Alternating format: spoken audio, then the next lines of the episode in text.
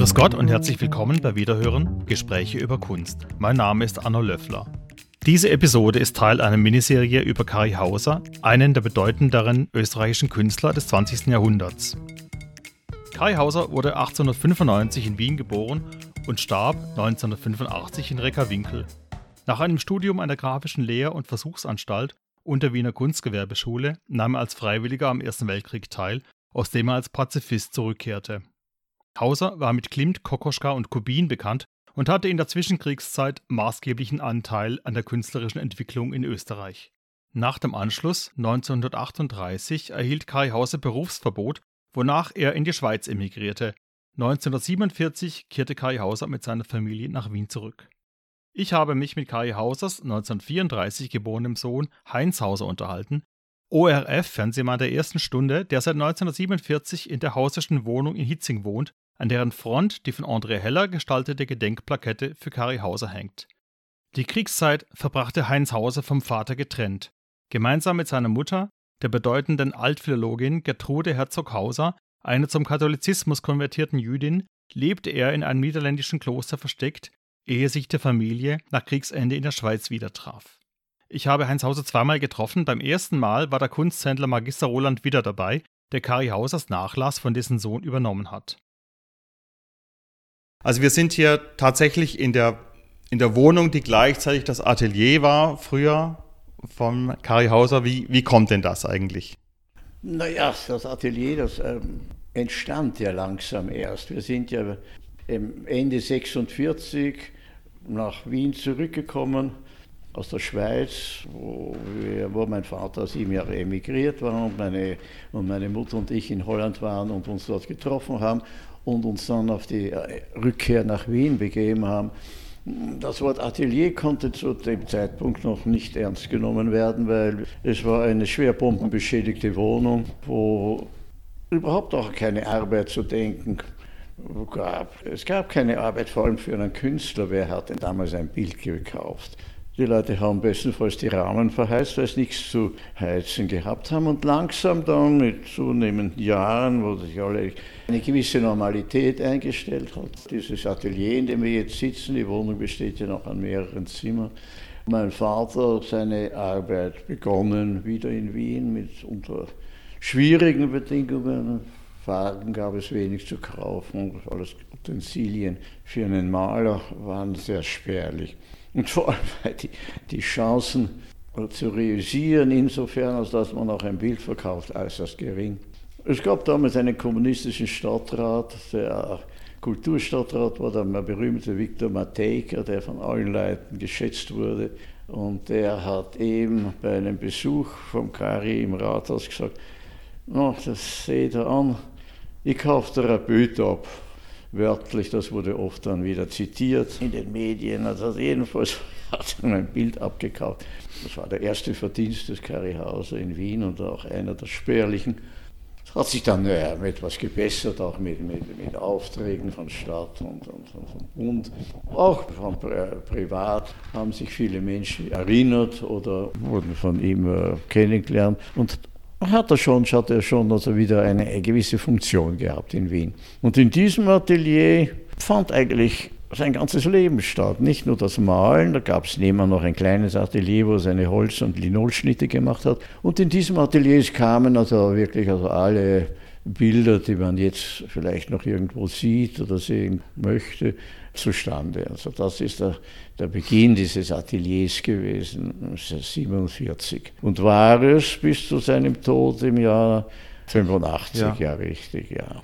Hat es irgendwie abgefärbt, so das künstlerische Umfeld? Nein. Waren Sie selbst künstlerisch tätig? Das wurde ich oft gefragt. Ja, Nein, klar. Ich hat, es, hat, es hat interessanterweise äh, wenig abgefärbt. Ich habe ein Bild gemalt, das hieß der Horcher. Das ist jetzt im Besitz vom Roland. Und ähm, da hat er auch mal angeschaut, das hast du auch nicht gedacht, dass das von mir ist, nicht, was gar nicht so schlecht ist. Das ist ein bisschen eine abstrakte Sache. Mhm. Aber das war so eine Laune eine, eines Pubertären oder Postpubertären, das weiß ich nicht, wann das war. Jedenfalls habe ich keinerlei Talent gehabt, weder das Talent meines Vaters noch das Talent meiner altphilologischen Mutter. Ich wusste gar nicht, ob ich überhaupt jemals ein Talent gehabt habe. Es waren so verschiedene, so viele Stationen in meinem Leben, wo ich war als Kind, und junger Mensch und, und hin und her und dann wieder nach Wien mit 13 in ein Gymnasium, wo ich gar nicht hingehört hätte, weil ich gar nicht Deutsch konnte. Ich meine, deutsche Grammatik ja nie gelernt habe und dann in die dritte Klasse Gymnasium geschickt wurde, weil meine Mutter der Meinung war, als Altphilologin, die war, sie war schon Direktorin in der Rahlgasse in den 30er Jahren. Mhm. Das war eine tolle Sache für eine Frau. Sie war eine ja. bedeutende Frau, das will ich ja gar nicht aufsprechen. Aber bei mir hat sie vollkommen den Faden verloren, wenn ich das einmal so ausdrücken darf. Und in der dritten Klasse Gymnasium, wo die Leute schon äh, mit Latein begonnen haben, war das für mich eine undenkbare Situation dort. Also Fuß zu fassen und war so eher, eher weiß ich, wie, wenn, wenn sie mich nach Chimbust in die, in die Schule geschickt hätten, wäre ich ungefähr gleich erfolgreich gewesen. Nicht wahr? Du hast dann die Möglichkeit vorher eben durch deinen unfreiwilligen Aufenthalt äh, in den Niederlanden ja noch andere Sprachen zu lernen, vor Latein. Naja, unfreiwilliger Aufenthalt, aber ich war fünf, sechs Jahre alt, wie wir da in, in Holland waren. Und ähm, ich hab, bin dort, also in Graven Nordbrabant, äh, berühmt ist es nur durch die äh, große Brücke über die Maas, die damals auch völlig verschont wurde im Zweiten Weltkrieg, im Gegensatz zu der Brücke von Arnheim. Dort äh, Grave bestand außerdem nur aus einem großen äh, Irrenhaus und einem sehr bedeutenden Blindeninstitut. Das war eine Kleinstadt. Es war eine sehr bursche, äh, bayerliche, holländisch-bayerliche Gegend. Meine Freunde waren, waren also auch meistens Bauern und Burschen. Da bin ich in die Schule gegangen und habe also da äh, auch äh, Holländisch gelernt und es war eine gute Zeit in der Schule. Ich war sechs Jahre in der Volksschule und habe dort also mein Zeit mit Radlfahren verbracht, mit dem Löwen Fitzen. Ein Fitz mhm. ist ein Fahrrad in Holland. Das ist so wie Skifahren in, äh, in Tirol oder wo.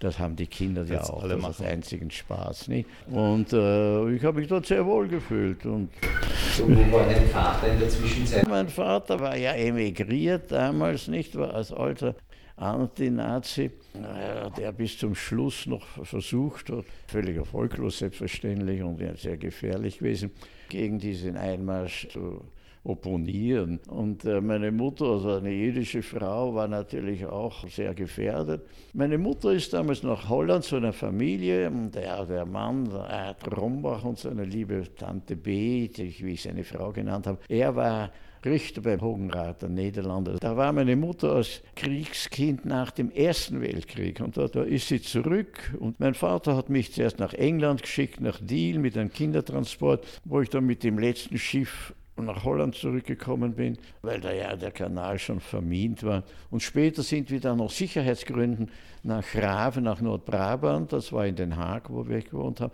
nach Nordbrabant zurück. Sicher war es natürlich nirgends. Und interessanterweise ist nie eine, ein S Gendarme vor unserer Wohnungstür gestanden und wir haben das also überlebt. Das, das hat mich manchmal nachher natürlich sehr verwundert.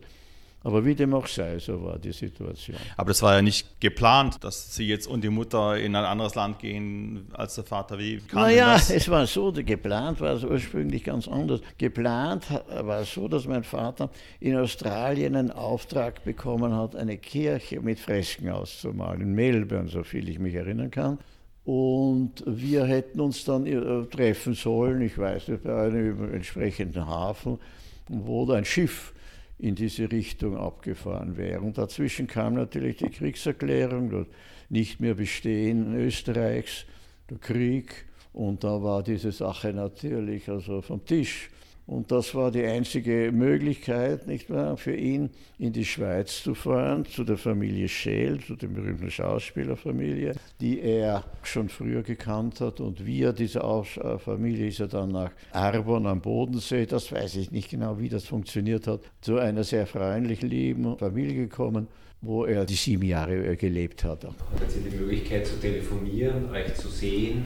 Wurden Briefe geschrieben? Naja, er hatte, er hatte natürlich also schon, die, der hatte die Möglichkeit schon Briefe zu schreiben. All das ging alles über die deutsche Zensurstelle. Und jeder Brief oder jede Karte, die meine Mutter nach Holland bekommen hat, war mit diesem deutschen Stempel, mit dem Hakenkreuz, wurde alle Post gelesen. Man musste sehr vorsichtig sein. Es war halt kompliziert, das Ganze. Es war einfach so, dass wir gar nicht wussten, wussten, wie und wann wir in die Schweiz kommen konnten. Und mein Vater war ja sieben Jahre dort bei einem strikten Arbeitsverbot. Das ist eine unvorstellbare Situation, vor allem was also die psychische Belastung anbelangt, dass er durfte weder ausstellen noch etwas verkaufen noch sonst irgendetwas und hat sieben Jahre nur gelebt von mildtätigen Spenden. Nicht wahr? Eine Situation, die so grauenhaft für ihn gewesen sein muss und im Hinterkopf noch der Gedanke, dass man ja jeden Tag ins KZ hätte kommen können in Holland. Nicht wahr? Er war Kriegsverweigerer, schon der Grund. Er hat zum Beispiel, wie er mir mal erzählt hat, damals, weil wurde er einberufen von der deutschen Wehrmacht und hat nach Berlin in das Hauptquartier geschrieben er kann das mit seiner Ehre als ehemaliger K&K-Offizier nicht vereinbaren, für das Deutsche Reich zu kämpfen. Also auch nicht gerade ein, eine Sache, mit der man sie beliebt macht. Scheinbar muss dort jemand gesessen sein, der entweder von einer Widerstandsbewegung war. Er hat einen sehr netten Brief zurückzukommen, wo ihm erklärt wurde, dass das zur Kenntnis genommen wurde und er nicht einrücken musste. Das muss man sich einmal vorstellen. Also jedenfalls also sind wir dann mit Rotkreuz und mit allen möglichen äh, Vereinen gutmütiger Leute dann äh, in die Schweiz gekommen. Auch mit dem Flugzeug nach Dübendorf, das war damals der Flughafen in Zürich. Äh, und dann habe ich meinen Vater das erste Mal wieder gesehen. Nicht? war natürlich enttäuscht, weil ich immer gedacht habe, die Kinder mich immer gefragt haben, wo ist denn dein Vater? Und wir haben gewohnt in einem Altersheim, meine Mutter und ich, weil das also eine unverfängliche Sache war, dort zu wohnen. Du warst dann 13 Jahre alt, wie du deinen Vater wieder... Nein, ich war zwölf. Ich habe zwölf, zwölf und diese, diese Tante Martha, die Bekannte von ihm, hat mir damals auch zwölf Fränkli silberne Fränkli geschickt. Das war mein großes Erlebnis in Zürich mit meiner Tante. Ja. Diese völlige Abhängigkeit von Spenden ohne als Künstler wirken zu können, an sich äh, zeigen zu können und Ausstellungen zu machen, das muss für ihn, wie das wird. Ich habe mich oft gefragt, wie, wie ein Mensch das überlebt. Hm? Er hat nicht ein paar Fresken machen können in der Schweiz, also schwarz offensichtlich, weil er durfte nicht arbeiten, aber ich glaube, er hat auch irgendwie ein paar kleine Arbeiten machen können. Ja, hat er keinen geschrieben, ja, das wurde im Privatverlag, der verlorene Sohn, der Maler tot und Mädchen, das hat er schon, er hat schon, also, äh, er hat also seine Dinge hergeschenkt oder hat sie behalten, nicht, weil er wusste ja überhaupt nicht, was ist, ob er nach Wien jemals wieder zurückkommt. Der war Krieg war im vollen Gang, man konnte da überhaupt keine Pläne machen. Er wusste nicht, ob meine Mutter und ich am nächsten Tag noch leben oder ob wir in irgendeinem KZ sitzen. Ja. Zusätzlich zu dieser Belastung als, als, Maler noch die menschliche Belastung. Sieben Jahre muss man sich vorstellen. Ja. Das ist, wenn jemand sieben Jahre im, im, im Häfen sitzt, sagt man, das ist aber eine lange Zeit. Aber wenn sieben Jahre jemand frei ist und sich nicht ausdrücken kann, noch dazu Angst hat um seine Familie, ob, ob, die noch überhaupt lebt. Irgendwann wäre er halt dann verständigt worden und gesagt, sie sind dorthin gebracht worden. Auch ein Nichtwissen um die Zukunft äh, seiner Lieben, nicht? Also er muss schrecklich gelitten haben. Ich, ähm, ich verstehe nicht, dass er das so ausgehalten hat. Arbeitet, weil in dieser Zeit er schon sehr, sehr viel geschrieben hat. Ja. Zumal in großen Zügen ja diese Autobiografie auch dann entstanden. Gestern und morgen. Das ja, das zwischen gestern und morgen, ja. Es war eine, es war, es war eine, eine, eine Flucht, glaube ich, eher in die Vergangenheit, in eine, eine für ihn sehr schöne Zeit. Er hatte eine sehr schöne Jugend verbracht. Er ist sehr behütet aufgewachsen und sein Vater war Regierungsrat und am Kaiser, seine Mutter eine musische Frau, die viele Sprachen gesprochen hat. Er war mit seinem zwei Jahre älteren Bruder, dem Heinz, nach dem ich benannt bin, der äh, im Ersten Weltkrieg in russischer Gefangenschaft an einer Sepsis mit 19 Jahren gestorben war. Eine sehr äh, Volksschulerziehung praktisch zu Hause gehabt. Das war damals angeblich schon üblich. Seine Mutter mit Lehrern und er hatte eine sehr behütete Kindheit und sehr verständige Eltern. Er war ja auch am Schottengymnasium mit wenig Erfolg, weil es ihn nicht interessiert hat. Und seine Eltern haben ihn auf seinen Wunsch dann in die Grafschilieren Versuchsanstalt gebracht, wo er also eben als Künstler ausgebildet wurde, wo er sich auch glücklich gefühlt hat. Nicht Also seine Kindheit und Jugend war eine sehr schöne für die damalige Zeit. Es war kein reicher Mann, der Kaiser hat ungefähr gleich wenig Zeit wie die englische Königin. Aus der Zeit stammt angeblich auch, dass Beamte nebenbei was verdienen können, weil der, Beamte, der Kaiser seinen Beamten gesagt hat und der Vater von, von Kari war ein Beamter, der war also im Außenministerium, meistens inzwischen Wien und Konstantinopel hin und her gefahren, dritte Klasse auf einer Holzbank, weil es billiger ist. Und äh, mein, der Vater meiner Mutter war Mittelschule, äh, Professor, Direktor, auch ein Beamter. Dass die Beamten nebenbei, wenn ihr zu wenig verdienst bei mir, könnt ihr nebenbei arbeiten und hätte aber der Neid, dass Beamte dann nur nicht das Steuer zahlen müssen, zweimal nicht, weil die Beamten, das stammt angeblich aus der Monarchie. Wie war das dann hier wieder, das Leben hier, wie normal kann so ein Zusammenleben dann wieder sein, nach sieben Jahren Trennung, wenn die Familie wieder... Ja, und nach dem Krieg war es natürlich so, dass wir hier, was ich schon erwähnt habe, in diese vollkommen zerstörte Wohnung war, die ein Freund meiner Mutter, der ehemalige Direktor von dem Gymnasium in der Ammerlingasse, ein Jugendfreund meiner Mutter, der hat das irgendwie, diese Wohnung verschafft uns, dass wir daher kommen konnten. Es war eine, eine Wohnung, die damals ein, ein, ein, möglicherweise arisiert, das kann man nicht nachempfinden momentan, wie das war. Jedenfalls äh, hat sie einem sehr äh, hohen äh, Nationalsozialisten gehört, der sich also hier, wenn Sie noch schauen, dort äh, wo, der, wo der, die Balkontür ist, also beim, beim, Ende des Krieges oder bei der, bei, was er gesehen hat, dass, da, also, dass es die Sache für ihn auf jeden Fall vorbei ist, aufgehängt hat. Also dieses Zimmer, das Kabinett und noch ein Zimmer waren also nicht beschädigt so weit, abgesehen, dass sie keine Fenster hatten. Und das andere war alles, also die Stuckatur unten, das war eine schwere Bomben nebenan ne, eingeschlagen.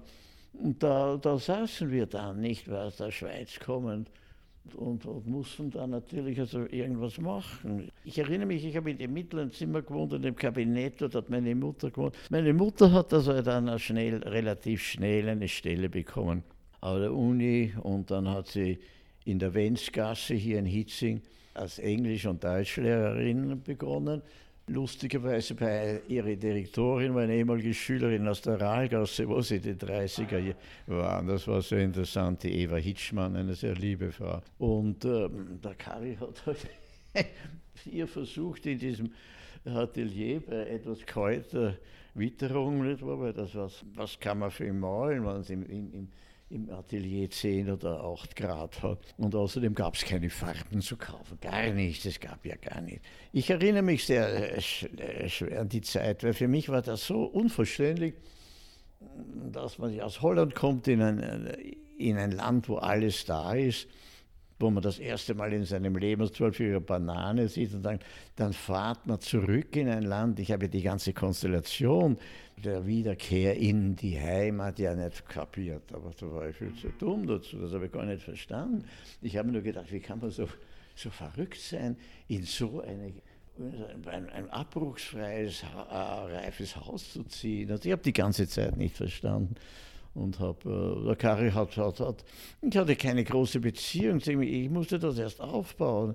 Ich habe ihn nicht verstanden, dass er daherkommt, ich habe meine Mutter nicht verstanden, dass sie auch daherkommt, ich habe meine Mutter nicht verstanden, dass sie mich da in der Schule gibt, wo sie doch als, als als, als, als Lehrerin, als bedeutende Frau, das war sie damals als Altphilologin, ihren Sohn das antut nicht? und ihn irgendwo hingibt, wo sie doch wissen muss, das kann der nicht.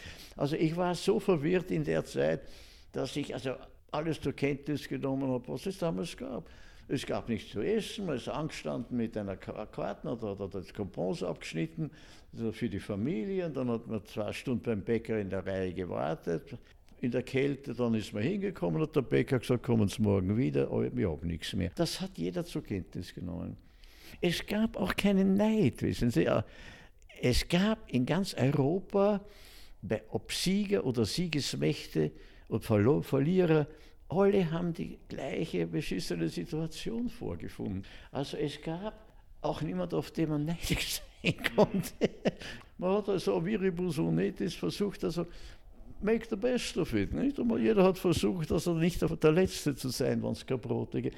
Also es ist natürlich verständlich, dass für dich, der aus Holland gekommen ist, wo es nicht diesen Mangel gegeben hat und eben diese Zerstörungen, die Situation in Wien eine ganz andere war, aber gab es zumindest bei deinen Eltern sowas wie das Gefühl einer Aufbruchsstimmung?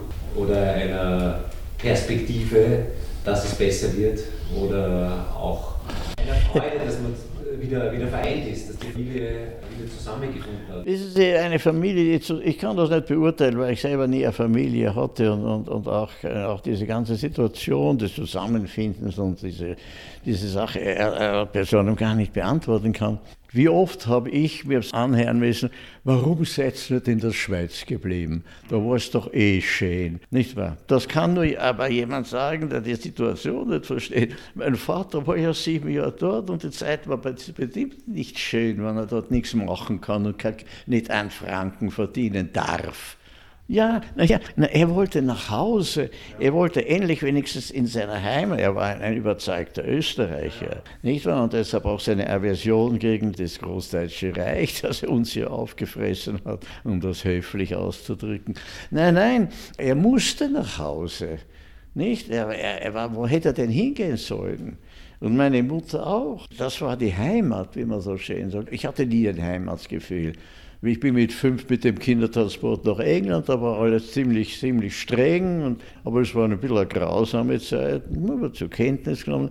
Die Zeit in Holland, die, vor allem wo ich in der Schule war, das war für mich eine schöne Zeit. Die war da, da wäre ich doch gleich dort geblieben. Wann war denn diese, diese Sekundarschulzeit in der Schweiz? Wie hat sich denn das ergeben? Naja, wir sind 46 von Holland, meine Mutter und ich in die Schweiz zu dieser netten Familie Bolle. Er war Oberingenieur bei Saurer, das war damals eine berühmte Firma, die also diese Dieselfahrzeuge und auch Tanks gemacht hat. Der Entwicklungsingenieur. Und dort war ich ein Jahr. Da war ich ein, also eine halbe, über ein halbes Jahr in der Sekundarschule in Arbon und habe dort also zugehört und Geschichten erzählt vom Krieg. Das hat ihnen natürlich Freunde, den jungen Leuten. Und dann war ich die Hälfte der Zeit, diese Familie, wo mein Vater war, hat ein kleines Haus in Canobbio, das ist ein ein, von, von Lugano mit dem Tesserete Bentley, das ist eine, eine, hübsche Bahn, die fährt da. Dort, dort hatten sie ein kleines Haus, da war ich in der italienischen Schweiz, da habe ich auch Italienisch gelernt, ich habe mich dort sehr wohl gefühlt, ich habe mir gedacht, das ist auch schön. Nicht?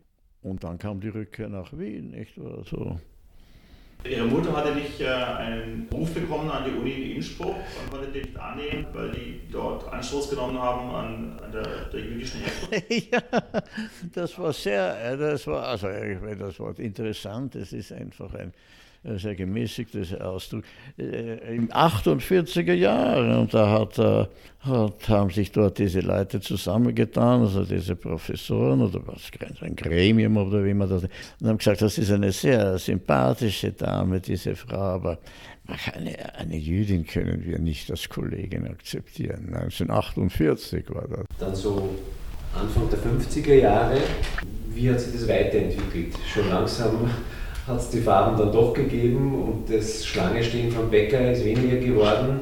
Du bist in Österreich aufs Gymnasium gegangen. Erfolglos, ja, erfolglos. Und, und, und wie ist es mit dem Kari weitergegangen? Ja, mit dem Kari ist es doch ganz gut weitergegangen, kann man nichts sagen. Er hat eine unglaubliche Dynamik entwickelt das war ihm ja angeboren. Ne? Er hat realisiert am Kunstmarkt mehr oder weniger und hat auch private äh, Käufer gehabt, also, die auch also finanziell sehr gut dargestanden sind und so hat er Führungen gemacht, in sein Atelier Leute eingeladen, hat verschiedene Leute einfach Freude gehabt, dass sie wieder an Kunst interessiert sind und hat Menschen gehabt, die sogar sehr wenig oder gar kein Geld gehabt haben, da hat er ihnen halt mehr etwas geschenkt und hat sich das bei irgendeinem Bankdirektor halt ein bisschen geholt, ohne den auszunehmen. Kunst der Bau war ein großes Thema, glaube ich? Ja, man hat auch erfunden mit den Wienerbergern zusammen das keramische Mosaik. Damals gab es ja nur dieses Glasmosaik. Das war eine sehr, sehr interessante Erfindung und das war eine Riesenarbeit, nicht wahr? Vier Stock hoch, das musste man, das waren Stäbe, die musste man alle mit der Zange zwicken, jedes Stein. Und er hat die rechte Hand hat er damals richtig vergrößert gehabt durch diese Zange. Das ist im, im 18. Bezirk dann ein bisschen versteckt. Das ist halt dort. Es wurde dann nachher auch also irgendwie in der Kritik ein bisschen so, so runtergespielt. Sie haben auch gar nicht gewusst, um was es geht, dass das eine Entwicklung ist, dass das keramische Mosaik eine Zukunft hat, nicht? Das ist ja eine ganz andere technische Art, äh, Mosaike zu machen. Und äh, ja, und er hatte auch natürlich auch mit bei Botschaften hat er sehr viele, äh, war er oft eingeladen. Er hat, er hat das aufgebaut. Ich konnte das nicht so miterleben. Ich habe nur in der Mitte dieses, äh, dieser, dieser Wohnung gewohnt und war so sehr mit mir beschäftigt. Nicht? Aber er hat auch mit mir keinen großen Kontakt. Diese Vater-Sohn-Beziehung, die muss man mal aufbauen, nicht? Das wissen, nicht? Man kann nicht mit fünf Jahren weggehen und mit zwölf zurückkommen und dann sagen, ha, Papi, was hast du, wie war's? Ha? du weißt, geht's dir gut? Und so, das ist ein, das ist ein, ist ja blöd, was ich da, gibt's ja gar nicht. Also das kann man nicht nachholen. Das gibt es nicht. Das ist verloren. Das muss man streichen, verstehen Sie? Dann anzuknüpfen wieder ist eine sehr schwere Sache. Für mich war es sehr schwer. Und es war ja dann auch bald so, dass, die, dass deine Mutter erkrankt ist, 52, 53. Die ist ja dann relativ bald auch verstorben. Ja, meine Mutter, meine Mutter hatte auch Schreckliches mitgemacht in Holland. Nicht, dass die Frau die auch. Also vielleicht hatte sie nicht die Angst um, um ihren Mann, sondern sie hatte die Angst um mich als Mutter, ich sage das absichtlich mich zuerst, als Mutter die Angst um ihr Kind und um sich selber, weil sie war zweimal bei der Gestapo vorgeladen, nicht? Und ich, ich bin, da war man mit Bekannten und, und, und ich bin halt draußen geblieben, ich wusste gar nicht, was das macht.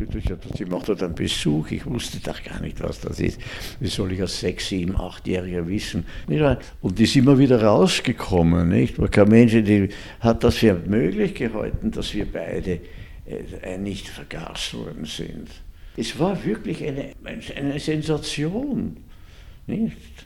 Ein, ein Kriegsverweigerer, ein, ein bekannter Antinazi, ein, eine, eine jiddische Frau mit einem halbjüdischen Kind. Nicht? Aber die Rache allein die hätte ja schon genügt.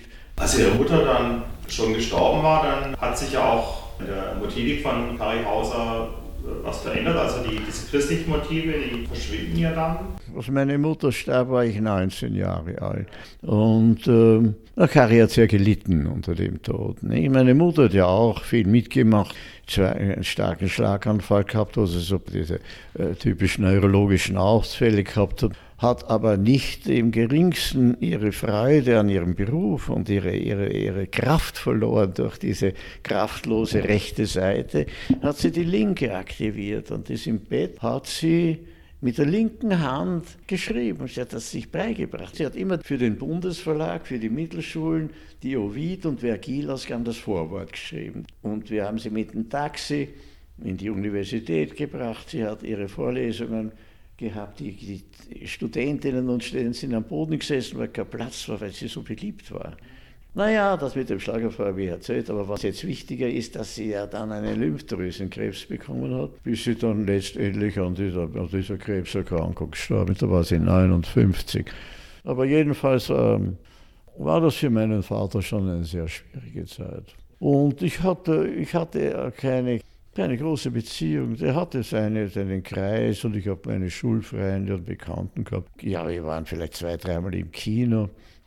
Es war halt schwer für mich. Nicht? Ich habe ihn auch nie verstanden. Und ihr habt aber dann eigentlich nach dem Tode deiner Mutter, wie du dann 19 warst, Habt ihr weiter da gemeinsam sozusagen quasi als Männerhaushalt gelebt? Ja, mein Vater war natürlich, das muss jeder Freischaffende sein, ein ziemlicher Despot, nicht? Und, und er, wenn jemand sich den Tag einteilen muss, nicht? Und nicht einmal anrufen kann und sagen, ich bin krank, ich bleib sauer, er hat ein unglaublich diszipliniertes Leben geführt. Er hat in der Früh die Nachrichten gehört, dann hat er in dem, er hat das noch immer sein, sein Bett geturnt und dann ist er aufgestanden und dann hat er sich das Frühstück gemacht, dann hat er Vormittag Tag je nach Lichtverhältnisse gemalt, dann ist er immer einkaufen gegangen, hat sich immer, außer Donnerstag, da kam die Frau Else, eine Bedienerin, und die hat also mittags gekocht, das war immer ein Krach, weil sie den Salat süß gemacht hat, was man in Wien manchmal gemacht hat. Und er hat immer Sodbrennen gekriegt, sie hat in der Küche mich immer angejammert und hat gesagt, der Herr Professor schon wieder geschimpft, das war einfach ein Spiel. Ich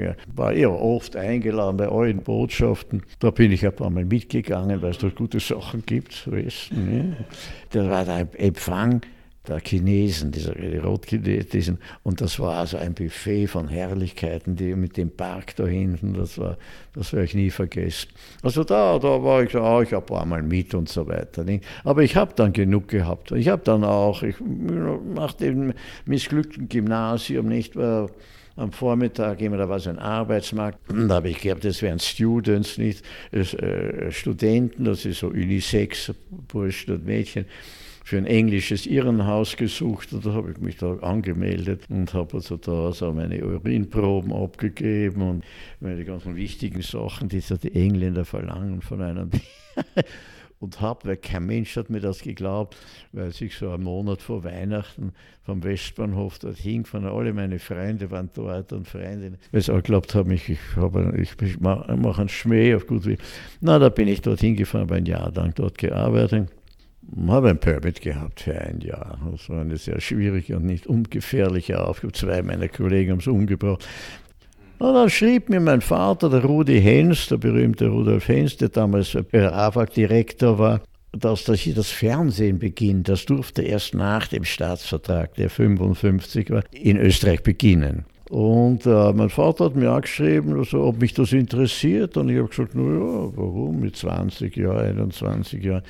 Äh, ich mache das aber hier fertig. Ich habe ein Permit, die haben mir die Reise bezahlt. Das ist unanständig. Ich nach einem Jahr da bin ich hier nach äh, Wien zurückgekommen und er hat sich ja gefreut, dass ich wiederkomme. Ich hätte nicht gedacht, dass ich jemals wieder nach Wien komme. Und es ist ihm recht gut gegangen, auch finanziell. Er, war gut beisammen, er war, wie man in Wien sagt, gut drauf. Das hat mich gefreut. Und da habe ich mich da vorgestellt und das ist halt langsam in dritten Stock eines Blindenhauses in der Singriner Gasse in Meidling haben wir dann, kein Mensch hat gewusst, was machst du dort? Ich habe gesagt, ich weiß es nicht.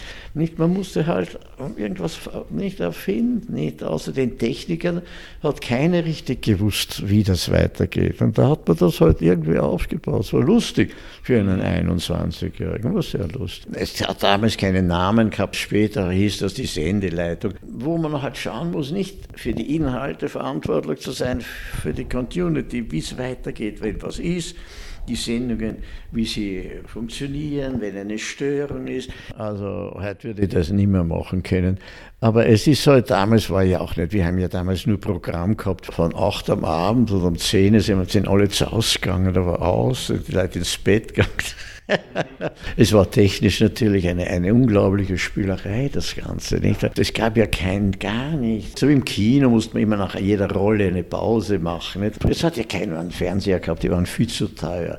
Das waren Möbelstücke, die waren, die waren riesig und schwarz-weiß, das hat geflimmert, das war entsetzlich. Mein Vater hat das sehr gut gefunden, also der Heinz ist beschäftigt und ich war auch zufrieden. Wir haben äh, 150 Schilling bekommen, dreimal in der Woche haben wir nur das Versuchsprogramm gehabt, da haben wir mal 30 abgeben müssen oder 20, weiß nicht mehr genau, für Sozialversicherung und Pension, die üblichen Abgaben.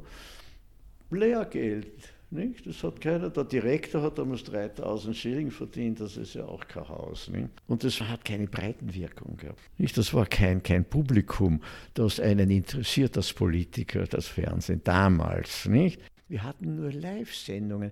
Wir hatten, weiß ich, den veruntreuten Himmel mit der Rosar. Wir hatten, wir hatten Burgtheateraufführungen in dem Studio da unten, in dem großen. Das war eine Premiere und die letzte Vorstellung. Es gab keine Aufzeichnungsmöglichkeiten, wissen Sie? Das haben wir noch nicht gehabt, technisch. Verstehen Sie? Man hat gearbeitet, hat eine Premiere gefeiert, ist noch ins alte Otterkringer Brei gegangen, vom Herbeger über alle, der, der Boy Gobert, alle die berühmten Leute, sind alle dort gesessen bis zum letzten, hm, letzten zwischen Anführungszeichen weil die Kabelträger, nicht wahr, oder irgendwer, der halt auch eine Funktion hat. Die Premiere und die letzte Vorstellung, das war aus, nichts mehr. Niemand, nichts mehr für die Nachfolge da gewesen. Also hat sich das ja langsam entwickelt bis zum Königelberg. Es hat sich entwickelt, ich habe immer gesagt, von einer Kreislerei zu einem Großmarkt. Es war ein Familienbetrieb. Und wir hatten einen Hans von Treletti, Das war der Chef der sozialdemokratischen Gewerkschaft, bis ich ihm einmal gesagt habe, also auf der Visitkarte das Phone weggeben soll, weil das gibt es seit 1918 nicht mehr. Und da war er furchtbar gekränkt. Und ich habe gesagt, das ist keine persönliche Frau, aber ich habe einmal in der Löwe, habe ich also ein, ein, ein Nachspann gehabt, das ein Rollinsert, wie man sagt, nachher, das gestanden, wir haben sein Geschwisterpaar, beide sehr bezaubernd, er und sie, Loni und Toni von Friedl. Und das wurde wahrscheinlich in Deutschland gemacht. Jedenfalls, ich sitze dort, das Telefon, Löbelstraße. Sie wissen wahrscheinlich nicht, dass 1918 es kein Fond mehr gibt. Was sagen Sie dazu? Und wissen Sie, was ich gesagt habe? Geh scheißen. Und ich habe mir gedacht, das ist meine Entlassung mir, mir, ist wirklich nichts anderes eingefallen. Was habe ich dazu zu sagen? Nicht? Weil ich habe das so lächerlich gefunden. Nicht? Dass, dass, dass der, der hat sich da alteriert, nicht? Als, als, als, als hätte ich, hätte ich also, weiß ich, unter seinen Sessel einen Kronprinzen versteckt. Ja, wir zu deinem Vater zurückkehren, so am Ende der 50er Jahre, ist ja für ihn auch ein bisschen die Erfahrung der Fremde wichtig geworden. Er ist nach Kroatien gereist, zum Teil ist er gereist Israel, später auch nach Afrika. Wie ist das gekommen und äh, was war sozusagen da der Antrieb oder der Hintergrund? Ja? Er hat gern seine Reisen gemacht. Er hat da also vom Paint Club Leute gehabt und, und er hat einen Maler Familie gekannt, mit denen ist er nach Korčula. Dort äh, wollten sie eine Künstlerkolonie gründen mit Hilfe der UNESCO und das ist natürlich, das ist nichts geworden. Zwei, dreimal war ich mit ihm auf Sommer auf Urlaub dort. Ja, er hat sich dort sehr wohl gefühlt. Er hat seine Schiffsreisen gemacht, seine berühmten. Ja, das, du hast irgendwie mal erzählt, dass er mit Bananendampfern. Äh Nein, das waren kein Bananendampf. Es gab interessanterweise am Ring eine Agentur und da konnte man sich also vorher, er war drei Monate unterwegs, das Schiff, seine Kabine ein bisschen aussuchen. Es war ein Frachtdampfer mit höchstens zwölf Passagieren. Diese Passagiere waren meistens Auswanderer mit großem Gepäck weil das mit dem Flugzeug viel zu teuer gewesen wäre. Das hätte man damals auch, glaube ich, gar nicht gemacht. Die sind mit diesem Schiff gefahren und da gab es zwölf Kabinen und das andere war Ladung. Und so hat er seine Reisen gemacht. Ja, das hat er sich eingerichtet, ein Tisch für die Schreibmaschine, damit man sich ein bisschen zu Hause fühlt. Nicht? Und das war eine Schweizer Agentur. Er war überall, er war bis in Brasilien. Er war auch gehabt der guten Hoffnung ist er gefahren.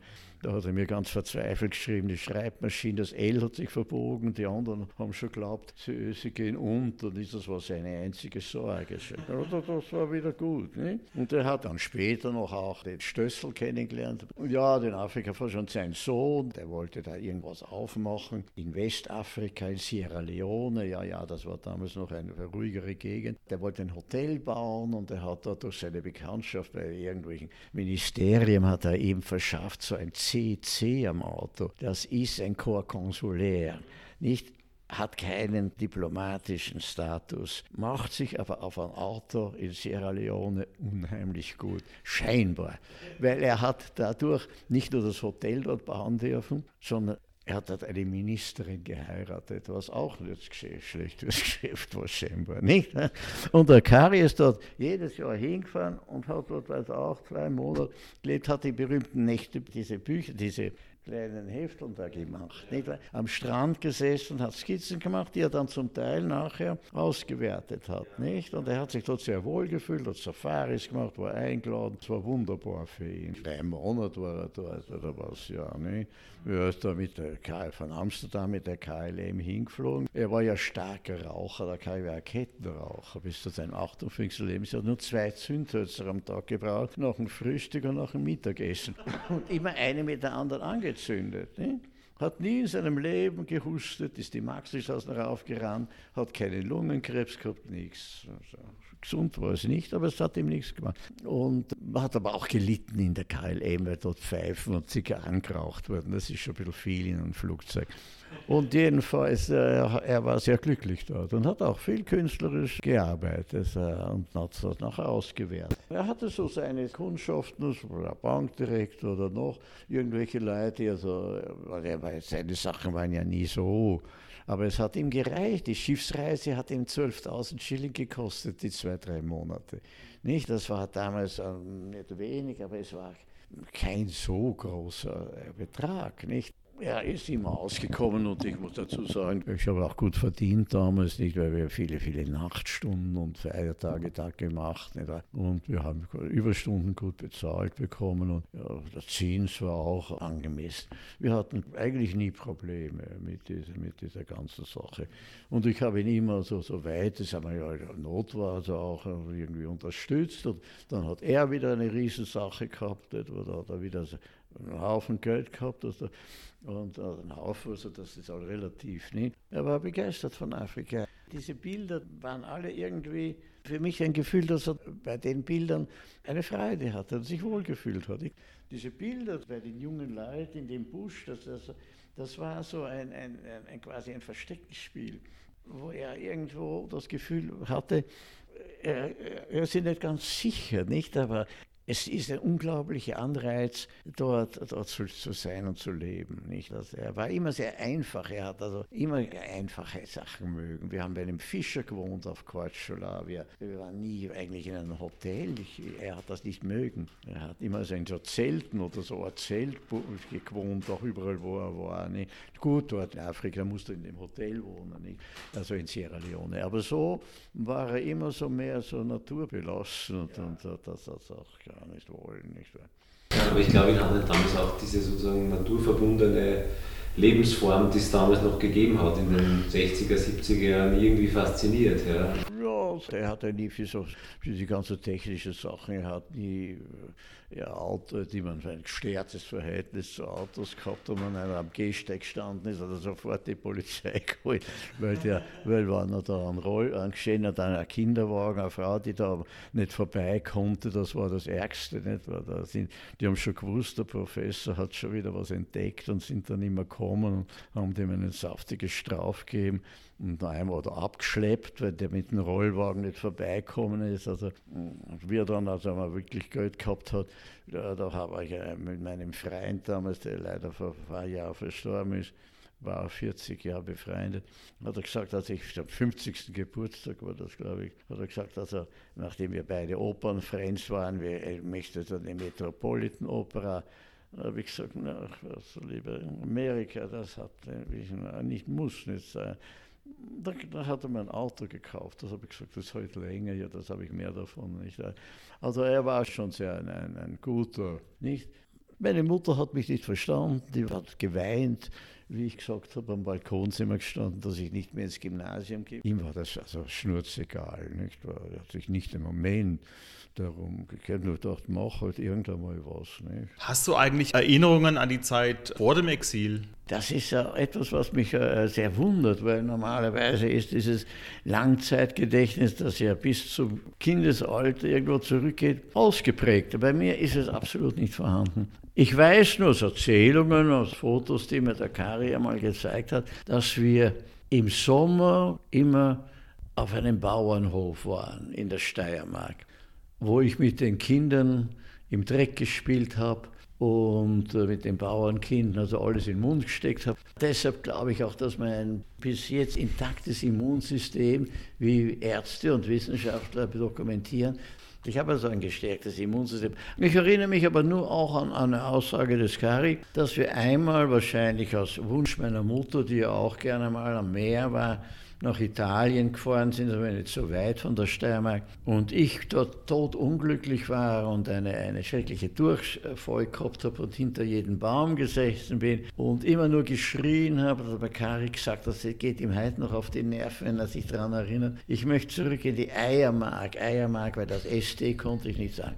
Das war unser Urlaub, an den ich mich persönlich überhaupt nicht erinnere. Ich erinnere mich überhaupt eigentlich nur an als ich als Fünfjähriger, äh, nachdem der Kari, nachdem ich äh, da muss ich auch äh, vorausschicken, ich war im Kindergarten, hat mir auch mein Vater erzählt, ich erinnere mich natürlich nicht, ich war fünf, vier, fünf, fünf Jahre alt und kam nach Hause und habe gesagt, die Tante hat gesagt, du musst mir den Führer malen sonst zeige ich dich an. Das hat der Kari mir erzählt. Also hat mein Vater gesagt, also das ist es Zeit, das Kind wegzuschicken.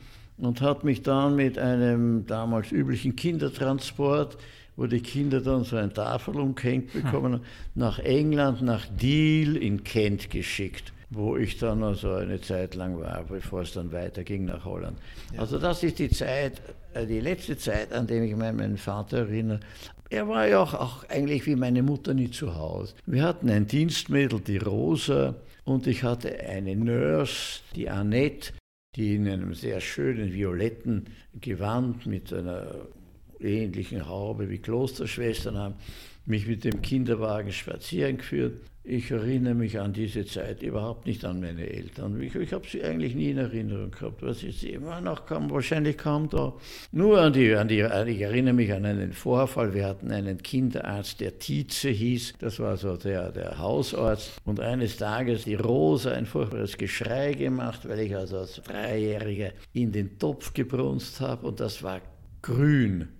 Der Urin war grün und äh, das an und für sich nicht üblich war. Und da hat der Kari, der zu Hause war, den Tizi angerufen. Der Tizi war auch etwas überrascht, nicht wahr? Und da hat sich herausgestellt, dass er eine Schneiderkreide im falschen Vorstellung, dass das eine Art Schokolade ist, gefressen habe. Und diese grüne, diese Schneiderkreide hat dann diesen Urin so gefressen. Also es war also auch eine Erinnerung, an den sich meine Eltern wahrscheinlich mit weniger Spaß erinnern als ich, weil sie glaubt, das Kind ist also endgültig intoxiziert. Also das war das eine der letzten Sachen. Aber an meine Eltern habe ich mich überhaupt nicht erinnert. Ich erinnere mich gar nicht. Es ist mir auch persönlich oft unverständlich. Aber es ist wahrscheinlich ihre nicht vorhanden sein. Meine Mutter, Gymnasium, Direktorin der Rahlgasse, eine der bedeutendsten Altphilologen, Dozentin ja. damals noch, Universität. Der Kari hatte sein Atelier, er hatte seine Aufträge, er war Bühnenbildner fürs Burgtheater. Er hatte einen Vertrag mit dem Rössler doch gehabt, nicht wahr, wo so und so viele Bilder im Jahr abliefern musste. Ich erinnere mich gar nicht. Ich erinnere mich an nicht das geringste Familienleben. Es waren bestimmt noch Künstlerkollegen zu Gast. Ich könnte halt nicht einmal wissen, wo ich war. Ich habe keine Ahnung an irgendeine Umgebung oder irgendetwas. Gar nichts. Und das ist absonderlich eigentlich, nicht? Mm. Ich habe gar keine Erinnerung. Mhm. Und ich versuche auseinanderzuhalten, das, was der Kari mir sagt oder was ich mich erinnere. Es ist immer nur das, was er mir erzählt hat. Mm.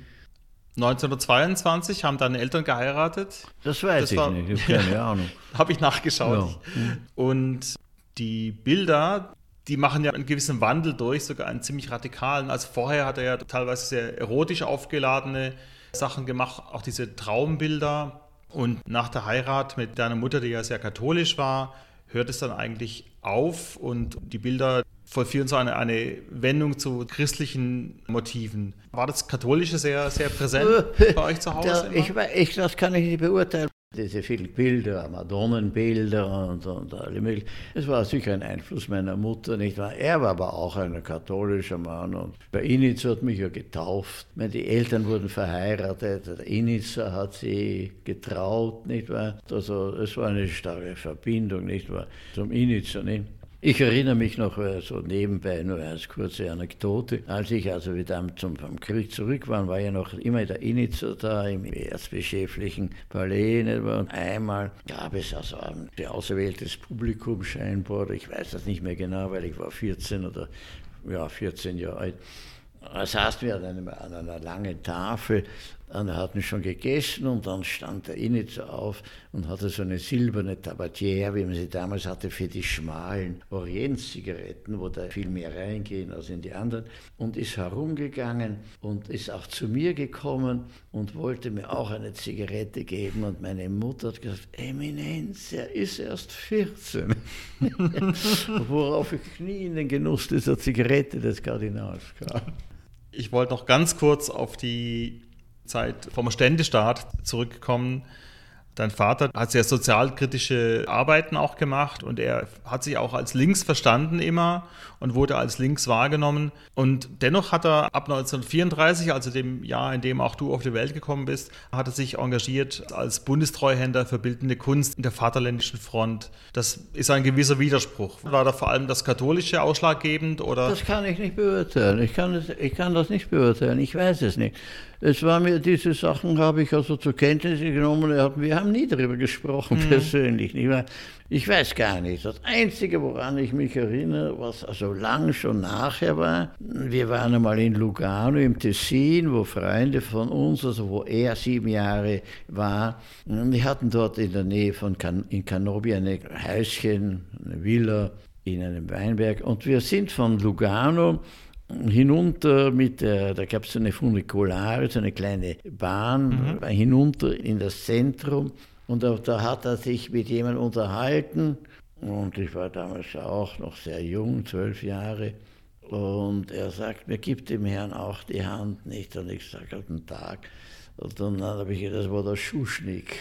Also ich wusste mhm. das damals ja natürlich nicht und er hat sich da kurz unterhalten oder länger, das weiß ich nicht. Also jedenfalls habe ich mir die Gegend angeschaut, ich, ich habe keine Ahnung gehabt, wer der Schuschnigg ist. Und das war der Schuschnigg, der dort irgendwo, weiß ich, gerade dort äh, herumgekrebst ist. Wir haben nie in unserem ganzen Leben über die Sache gesprochen. Ja. Nie. Ja. Nie. Er hatte das Gefühl, dass ich das eh nicht verstehe oder ich weiß nicht warum. Und ich habe ihn nie gefragt, weil ich es nicht wusste. Hat äh, Politik äh, eine, eine, Rolle gespielt überhaupt oder später auch im, im Familienleben? Er, er, er, war immer, er war nie bei einer Partei, sagen wir so. Er hat nie so irgendwie so eine, eine politische Richtung. Er hat alle möglichen Leute gekannt, mhm. überall. Mhm. Nicht? Er hat einen unglaublichen Bekanntenkreis gehabt zwischen allen Parteien. Das kann ich schon sagen. Er war ja ewiger Antinazi, das ist bekannt. Und er war auch kein Kommunist, glaube ich, also das weiß ich nicht. Damals war, war, der, war der erste Kommunist, der mir ein Bild gekauft, abgekauft hat, der Matejka. Nicht? Also die alte gesagt, gar Goethe kauft er ein Bild. Das ist ja legendär, nicht wahr? Aber das war ja auch eher ein Humanist, weil der, Kommunismus aus, einer, aus einer christlichen Ader stammt ja irgendwie, nicht wahr? Es war ein, ein, ein, ein christlich-humanistischer Akt in der Matejka eben da angedehnt lassen. Man muss natürlich auch verstehen, dass er nach diesen sieben Jahren Emigration in der Schweiz, wo er nicht arbeiten durfte, nichts ausstellen durfte, nichts verkaufen durfte, sein künstlerisches äh, Schaffen natürlich also einen absoluten Bruch erlitten hat, in welcher Art auch immer man das als, als Kunstkritiker sieht oder als, als Fachmann sonstiger Provenienz. Das, was nachher war, war bestimmt nicht das, was vorher war. Es war ein Mensch, der einen Aufbau hatte, der, der mit, mit, mit 14 mit Genehmigung der Eltern das Schottengymnasium verlassen hat, weil er das nicht wollte und konnte und ohne Ärger der Eltern auf die Angewandte ist und dann mit 14 oder 15 schon einen Preis bekommen hat. Und meiner Mutter, die ja damals als 14-Jährige, die Familien sich schon kannten, immer nach Hals in Passau, bei Passau gefahren sind und ihre Sommerfrische, wie das hieß, verbracht haben, dass sein erstverdientes mit 16 Jahren durch eine Ausstellung, ein verkauftes, ein Ruderboot gekauft hat und mit seiner Frau, damaligen jungen Freundin, nicht wahr, und, und dann seiner Frau, der Gertrud äh, Herzoghauser, dann mit dem Boot auf dem kleinen Fluss dort gefahren ist. Er war glücklich mit dem Beruf und die Eltern haben ihn also auch haben ihn lassen, während sein älterer Bruder, das war ja ältere Heinz, musisch begabt und, und unglaublich Pianist war und eine sehr große Zukunftschance hatte, mit 19 Jahren an einer Sepsis im Weltkrieg als Soldat während der Kari alles überlebt hat, nicht wahr? Er hat mir oft erzählt vom Krieg und so weiter, nicht wahr? Aber er war Offizier und es waren so im Bunker und da war der Feind vis-à-vis -vis, und das war so eine interessante Begebenheit, die er mir erzählt hat, war, dass er in dem Bunker oft also sehr lange Zeit war. Und er hatte einen Offiziersdiener, wie das damals üblich war anscheinend in der Monarchie. Und er hat sich gekümmert um ihn, soweit das ginge, nicht wahr? Und dann eines Tages hat er seinen Hund vermisst und dann gab es noch, ich komme auf den Hund zurück, äh, dann war es noch so, dass die Fronten sich gewechselt haben und auf er, also auf die andere Seite kam, wo der Feind war, der auch so einen Unterstand hatte, so einen gesicherten. Und er kam auf die andere Seite, das ist wie in einem kitschigen Film. Jedenfalls hat er mir gesagt, er kam dorthin und da waren also Bücher in einer anderen Sprache und so weiter. Dann hat sich das wieder schnell gewechselt und er war wieder drüben in seiner Stellung. Und dann hat er gesagt, das Einzige, was ihm aufgefallen ist, dass ein paar Bücher weg waren. Die wahrscheinlich der mitgenommen hat. Ich meine, eine interessante Sache, dass das so ein intellektueller Austausch war zwischen zwei zwischen kanonenfeindlichen Menschen. Eine, eigentlich eine groteske Situation, aber er hat, mir, er hat mir gesagt, dass das ist eigentlich unverständlich. Und das mit dem Hund war so, dass sein Offiziersdiener Mangelung an irgendwelchen Essensmitteln den Hund umgebracht hat und eben zum Essen gegeben hat. Und dieser Offiziersdiener war ein, er war ein Berliner und weiß ich, 40 Jahre später ist, hat er eben mal in, nach Wien gekommen ist und hat ihm gestanden, er hat sich nie getraut, ihm zu sagen, dass er seinem Chef den Hund serviert hat. Also sie haben sich aber trotzdem nachher vertragen. Der Erste Weltkrieg war ja sehr prägend auch in seiner Arbeit. Er hat ihn ja zum Pazifisten werden lassen und er hat ja sich sehr viel auseinandergesetzt mit dem Krieg nach dem Ersten Weltkrieg.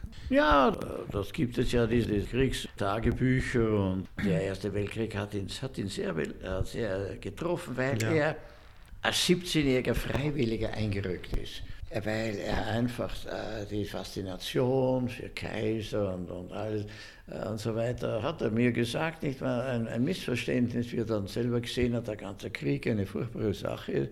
Und es war für ihn eine, eine Situation, die er einfach, wie er mir sagte, als, als, als Künstler, hat er sich damals, wie er Leutnant wurde, eine, äh, ein bisschen eine Fantasieuniform machen lassen, ein bisschen zu lang, das Rock. Und äh, er hat mir erzählt, der Schneider hat ihm gesagt, er macht ihm das alles, aber er darf nicht sagen, von wem er das hat, weil er Angst hatte, dass er da ein Misskredit gehabt beim gesamten Militär. Weil er hat gesagt, das gefällt ihm besser. Aber er hatte damals natürlich, einen, wie er sagt, einen großen Wandel mitgemacht, wie er dann die, die Schrecken des Krieges doch irgendwie auch nicht so vielleicht so direkt mitgekriegt hat. Er hatte auch ein Erlebnis mit einer Kugel, die da getroffen hat und, und, und durch sein Brevier ist, hat, ist er, das hat er da überlebt. Eine, die mir, also eine Geschichte, die er mir erzählt hat. Er hat gesehen, wie andere, so junge Leute da an Ruhe und, und nicht einmal erschossen, an Ruhe und Typhus, elend zugrund gegangen sind. Und er hat in Troppau damals eine Ausstellung gemacht mit den Gräueln des Krieges und da wollte man eben sogar mit Schande aus dem Militärdienst entlassen. Mhm. Das war noch bevor die Monarchie äh, aufgehört hat. Diese Ausstellung, die hat man immer so sehr äh, übel genommen, nicht wahr? Das war einfach äh, kriegsschädigend. Es gibt da von 1927 dieses Bild Jazzband. Es war ja auch die Zeit von Josephine Baker in, in Wien. Die war ja hier 1928 und 32 und diese Jazzoper von Krenek, Johnny spielt auf, die wurde an Silvester 27 Uhr aufgeführt in der Staatsoper. Und wie war das jetzt mit dem Jazz und der Musik? War das ein Thema hier in der Familie? Die Jazzspieler, ich weiß nicht, was für eine Beziehung er zu dem hat. Aber, Aber du, du bist doch selbst ein Opernfan, ne? Bitte? Du bist doch so ein Opernfan. Wer? Du, oder? Ich bin ein Opernfan. Ja, ja, ja. Also das ja. kommt nicht von, das kommt nicht vom Vater. Das hast du dir nein, selbst Nein, nein, nein, mein, mein, mein Vater war absolut unmusikalisch. er war völlig unmusikalisch im Gegensatz zu seinem verstorbenen Bruder, nicht wahr? Ich erinnere mich an einmal, also wie, wie ich ihm gesagt habe, ich möchte was, ich möchte ein bisschen aber Geld, ich möchte ins Kino gehen oder was. Und da hat er mir vorgesungen, in so atonalen, so atonal vorgesungene Heinele, Heinele, ich habe kein Geld. Das hat so schrecklich geklungen, dass ich gesagt habe, ich gebe dir einen Schilling, wenn du aufhörst. nicht wahr? Also das war wirklich, das ist jetzt kein Witz, was ich sage. Er war er, absolut nicht. Er hat nur die Unvollendete. Die habe ich, glaube ich, jetzt noch da drin. Das war das Einzige, was er immer gern gehört hat von Schulz. Die Unvollendete, das war für ihn das Schönste. Er hat mir erzählt einmal, er war mit seinem zwei Jahre älteren Bruder als Fünfjähriger irgendwo mit seinen, Eltern, ja nicht irgendwo, in der Wiener Staatsoper. Und äh, da hattest du immerhin sehr fünf Stunden lange Meistersinger Opel von Wagner gegeben und er hat mir gesagt, er hat damals schon Fieber gehabt und er hat gesagt, das war das schrecklichste Erlebnis seiner Kindheit. Zum Theater gab es ja schon Verbindungen, oder? Mit dem Joker hatte ja immer sehr viel zu tun. Ja, mit dem Joker, das war eine lange, lange, viel, sehr 40 Jahre äh, Freundschaft mit dem Joker, ja. Der Joker hat einmal den Ehrenring des Burgtheaters bekommen. Ja. Und das war eine sehr schwierige Zeit. Und ich erinnere mich, war auch noch ein Krieg, 47, 48, ich weiß nicht, wann er das war, jedenfalls. Es war eine Zeit, wo man, wo man eigentlich nichts viel zu fressen hat. Und da hat er angerufen, er lädt uns ein, er, er hat. Äh, er hat eingekauft, hat der Karl gesagt, eingekauft, eingekauft. Er hat den Ring, den Burgtheaterring, da ist ein kleiner Brillant drin, versetzt und hat da gekauft Schinken und Wurst. Und also hat ein Riesen auf seinem, seinem Tisch, wo er sonst also seine Arbeiten gehabt hat, aufgedeckt und hat gesagt, so, da ist ein Buffet für Eicher dann später den Ring, den Brillanten haben sie ihm wiedergegeben. das ist eine rührende Geschichte, das war wahr, nicht wahr? Mhm. Er hat einfach gesagt, was mache ich mit dem Brillantring? Gehen wir, was, er gescheiter mal ist, was ja. Ich kenne diese Privat, seine ganzen, hat mir nie erzählt von ihm, ich, hab, ich war nur damals mit und habe das also großartig gefunden, dass er so einen Freund hat als Kind. Nicht? Und äh, nein, das war die 40 Jahre, 50 Jahre waren, waren die Leute befreundet. Wo sie sich kennengelernt all das weiß ich nicht. Das hat er mir nie erzählt und ich habe das nie erfahren. Ich habe den Joker auch oft gesehen und, und, und er war ein sehr, sehr unglaublich interessanter Mann für mich. Der Otto Rudolf Schatz, das war doch auch ein Freund vom Kari Hauser. Der Schatz war ein Freund. Ich habe ihn eigentlich einmal hier, glaube ich, gesehen oder was. Das war damals, die haben sich Künstler ja nicht immer zu Hause, sondern in Kaffeehäusern getroffen. Mhm. Das berühmte Kaffeemuseum, nicht wahr?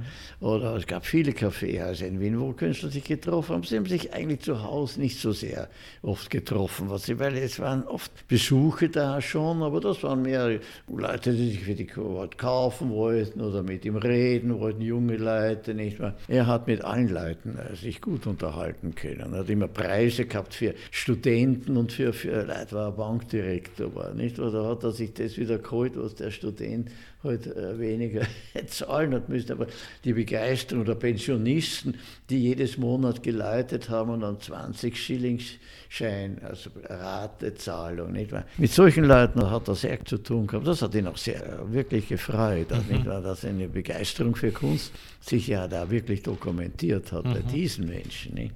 Das habe ich erlebt. Vielen Dank fürs Zuhören. Wiederhören ist ein Service des Kunsthandels wieder in Wien, kunsthandelwieder.com. Es lohnt sich natürlich auch bei karihauser.at vorbeizuschauen. In puncto Literatur möchte ich Ihnen insbesondere die große Monographie Kari Hauser mit Werkverzeichnis von Cornelia Czarburg ans Herz legen. Erschienen im Verlag der Provinz 2012 sowie Kari Hausers autobiografischen Roman Zwischen gestern und morgen, herausgegeben von Adolf Opel und erschienen bei Löcker 2018. Damit darf ich mich von Ihnen verabschieden. Bis zum nächsten Mal. Auf Wiederhören.